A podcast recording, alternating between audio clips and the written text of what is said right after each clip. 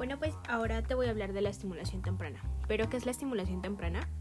Se refiere a un conjunto de técnicas y actividades diseñadas con base científica, que se aplica durante la primera infancia, con el objetivo de apoyar el máximo desarrollo de las capacidades físicas, intelectuales y sociales de las niñas y niños.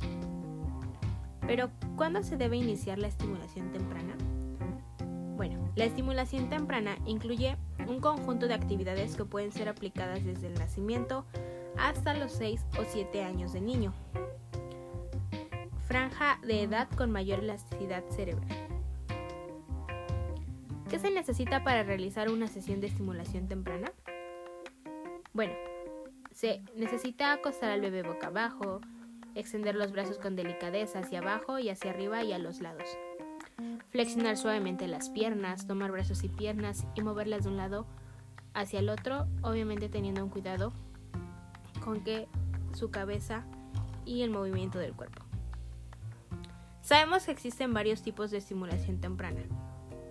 Está la estimulación visual, la estimulación auditiva, la estimulación olfativa, la estimulación táctil, la estimulación del lenguaje, la estimulación cognitiva, la estimulación social y la estimulación motora.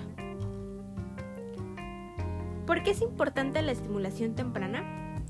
La estimulación temprana es muy importante para el desarrollo de los niños, pues les ayuda a mejorar el progreso de emociones y fortalecer su cuerpo, promoviendo las capacidades físicas y mentales y sociales del, del infante. ¿La estimulación temprana tiene beneficios?